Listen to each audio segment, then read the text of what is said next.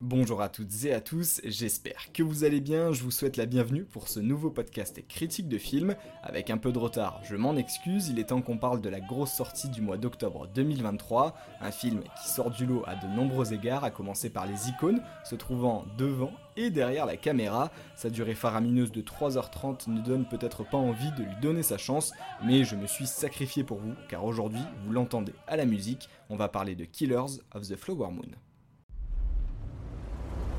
C'est cette terre, Henri C'est ma terre.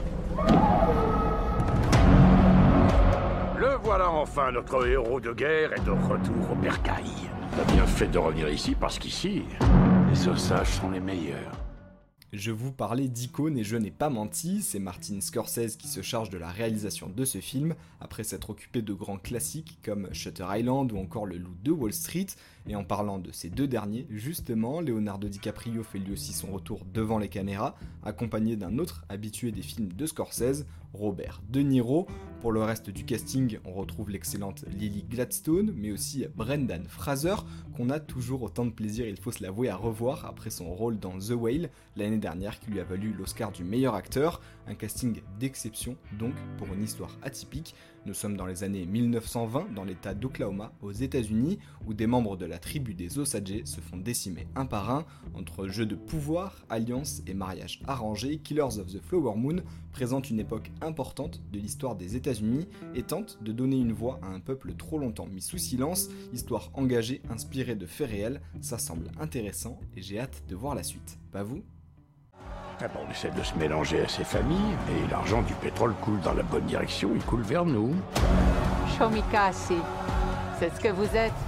J'ai rien compris à tout ça, mais je parie que ça veut dire beau diable en indien.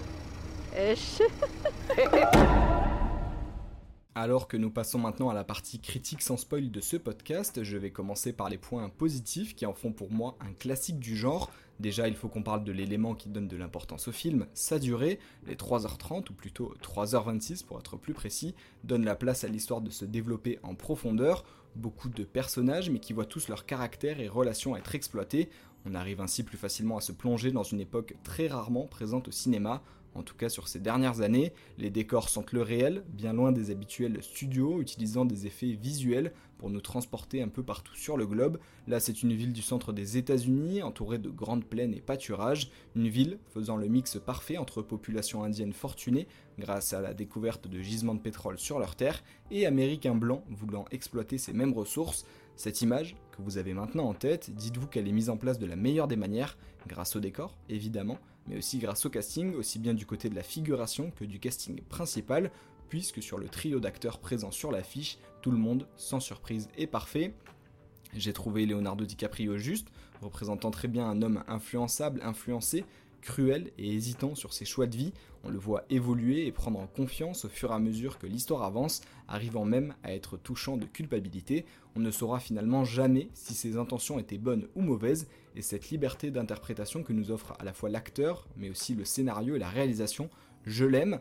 Pour Robert De Niro, c'est du grand art, fidèle à lui-même, il offre le portrait d'un homme manipulateur, avide de profit, et la bonne surprise viendra finalement de la moins connue du trio de tête, Lily Gladstone, que j'avoue ne pas avoir vu dans d'autres films avant, mais qui joue ici très bien une osage bienveillante luttant pour protéger sa famille, alors même que le mal vient parfois de l'intérieur. Et bien sûr, encore une fois, je ne m'attarde là que sur le trio de tête, mais tout le casting délivre une performance remarquable pour accentuer ce sentiment d'immersion dont je vous parlais.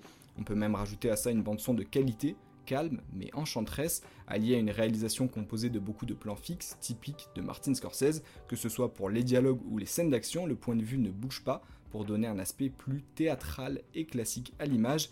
Dans certains films, la réalisation nous prend à partie en nous mettant en vue subjective ou en jouant avec nous et nos émotions, mais ici nous ne sommes que des spectateurs de cette histoire, ni plus ni moins, et parfois ça fait du bien de juste s'asseoir et de contempler, et c'est dans cette contemplation que se trouve aussi l'aspect négatif du film, moins bien réussi à mon avis. À l'image de Martin Scorsese, ce film rejette la modernité sous toutes ses formes, cela peut être une bonne idée, mais parfois s'adapter à son temps est nécessaire.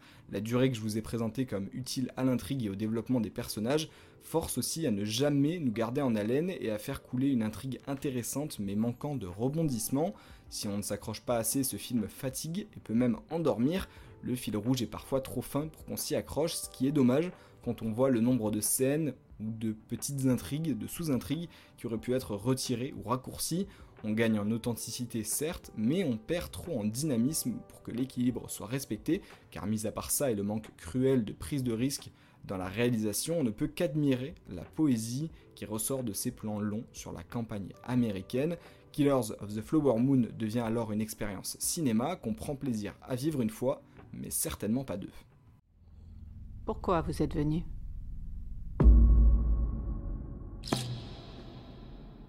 Je bosse avec mon oncle. Et il vous fait peur? Non, lui, c'est. C'est l'homme le plus gentil du monde. Les ossages, leur heure est venue.